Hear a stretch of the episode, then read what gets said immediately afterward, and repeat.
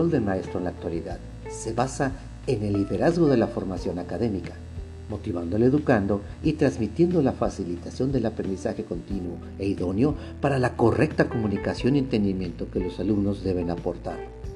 Este rol, aportado por el docente, conlleva muchas disciplinas que permiten generar una mejor didáctica y metodología de la enseñanza.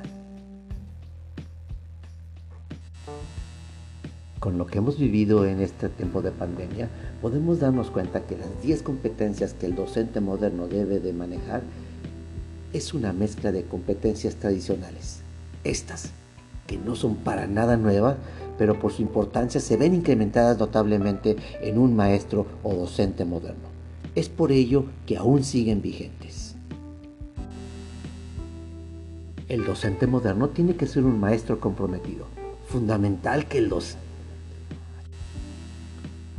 el maestro moderno tiene que ser un docente comprometido. Es fundamental que el docente esté comprometido con su trabajo, con la educación de los jóvenes. La responsabilidad que recae en las manos de un profesor es enorme, por lo que éste debe ser consciente de ello y amar su profesión. Debe ser un profesor preparado. La formación académica es otra de las competencias tradicionales que se exigen a un docente.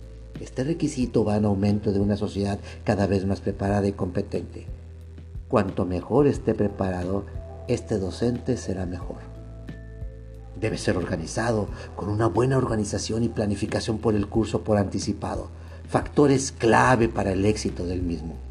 Es muy importante que el docente organice, adecue el temario, eh, tenga tiempo para hacer modificaciones y para cubrir, cubrirlo en su integridad debe ser tolerante. En una sociedad cada vez más diversa y multicultural es necesario que el docente no tenga prejuicios y que trate por igual a los estudiantes sin mostrar favoritismos.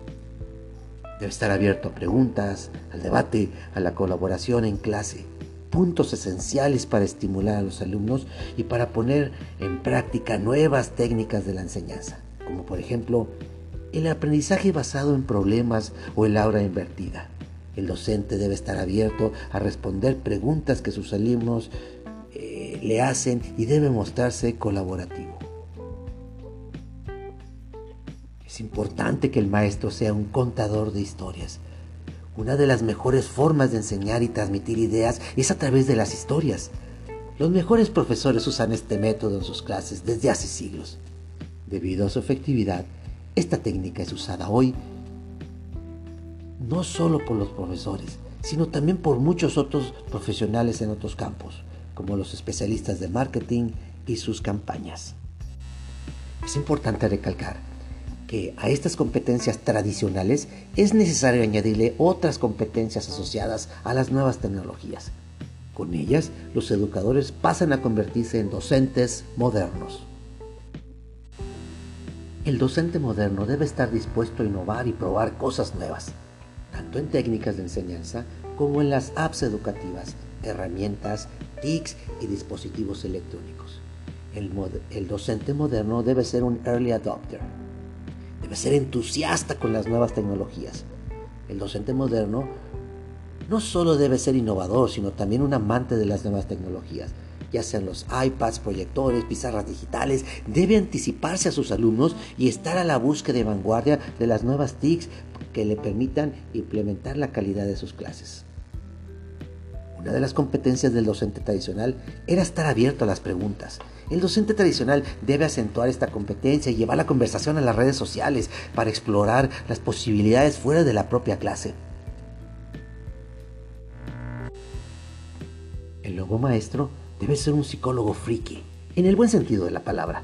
Internet es la mayor fuente de conocimiento que el ser humano ha conocido por lo que un docente moderno debe ser una persona curiosa, que siempre esté investigando, que siempre esté buscando datos e información novedosa que pueda usar para retar a sus alumnos. Cada una de estas 10 competencias son desarrolladas a diario en mi quehacer pedagógico. Me considero un docente moderno. Para mí es prioridad ser comprometido con mi labor. Creo que los alumnos son el reflejo de mi conocimiento y es el motivo de mi esfuerzo para dar lo mejor el que ama lo que hace, da con amor lo que sabe. Por tal motivo, se prepara para dar lo mejor y no improvisar. Ser organizado es la primera cualidad de una persona preparada. Es por ello que dentro del quehacer del maestro demuestro ser organizado y exijo a mis educandos que lo sean. Tolerar la adversidad que nos representa a diario, tolerar el carácter de cada uno de mis alumnos, nos lleva a amar cada día lo que hacemos y sentimos con esa pasión de la vocación. Lo que se enseña con amor se aprende con pasión. Ser abierto y contar historias en clase es una de las cosas que me emociona, pues partiendo de allí es donde el alumno se identifica con la temática que se quiere enseñar. De este modo, el educando se relaciona con la realidad y es ahí donde inicia la educación a partir de la experiencia y lo vivencial. Hoy por hoy se ven las aulas de clases a maestros que no aceptan que el alumno se exprese, que opine sobre la temática, que desde su punto de vista lo definirá como el tema. Estos docentes ya están mandados a recoger sus maletas, tristemente y lamentablemente aún existen en las aulas.